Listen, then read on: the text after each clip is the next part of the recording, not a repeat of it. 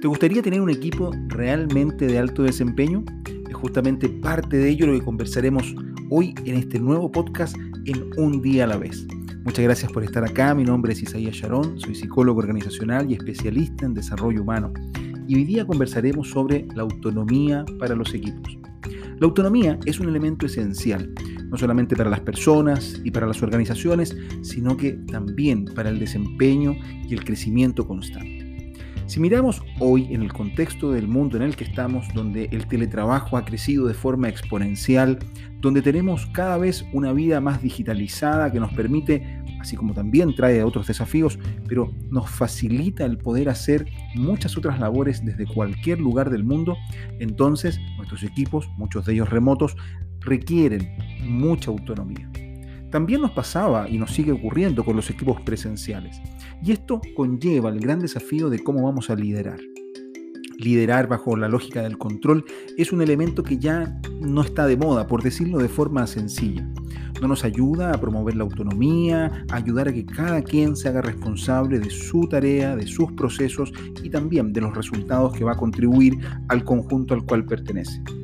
Promover la autonomía es un elemento que conlleva varias cosas que tenemos que observar. No solamente requiere una mirada nueva de los procesos, una forma distinta de organizar los equipos, una clarificación constante de los roles, las funciones, las tareas y también las metas que se esperan de cada persona que conforma un equipo de trabajo, sino que también el desarrollo de las competencias que nos permitan verdaderamente ser autónomos. Por ejemplo, poder administrar de forma correcta nuestro tiempo para llevar adelante las tareas que tenemos es un acto de autonomía que muchísimas personas todavía no están acostumbradas y no se han preparado para este desafío que ya está sobre la mesa hace tiempo.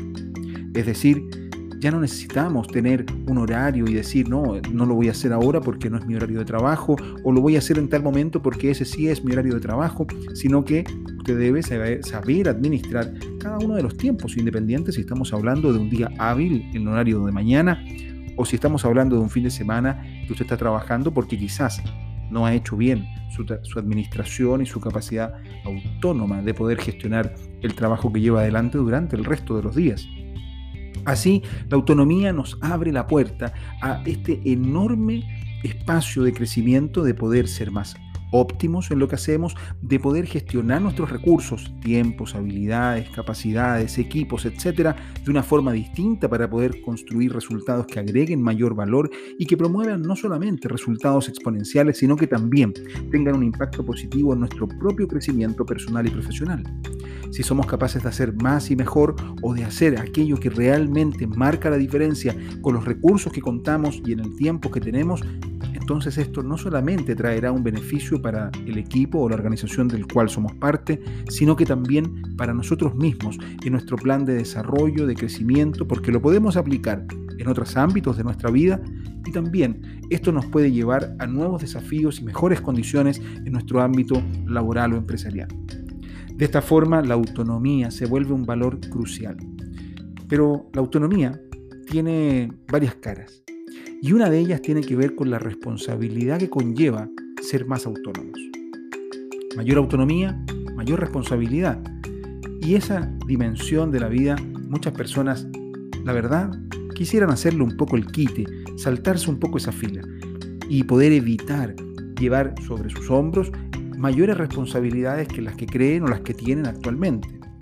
De esta forma, si queremos ser autónomos y aprovechar este beneficio, de poder crear y administrar a partir de nuestras propias capacidades, impulsando una visión particular y contribuyendo de manera más apalancada a un crecimiento exponencial, necesitamos también hacernos cargo de la responsabilidad que esto conlleva. La responsabilidad de nuestras acciones u omisiones, la responsabilidad de nuestra preparación y contar realmente con las habilidades y competencias que nos ayuden a construir los resultados que estamos buscando, la responsabilidad de los resultados a los cuales nos estamos comprometiendo, ya sea que los logremos, que los superemos o que derechamente nos quedemos cortos y no lleguemos a ellos, y así un largo etcétera. De esta forma, la autonomía en cualquiera de sus dimensiones, desde la autonomía personal, la profesional, el crecimiento en distintos ámbitos de esta materia, nos invita a poder mirarnos, a hacernos cargo de nosotros, a crecer y en ese crecimiento a tomar también las riendas y, pagar nosotros nuestra cuenta de la autorresponsabilidad a la hora de ser más autónomos. Hoy día necesitamos en las organizaciones personas más autónomas.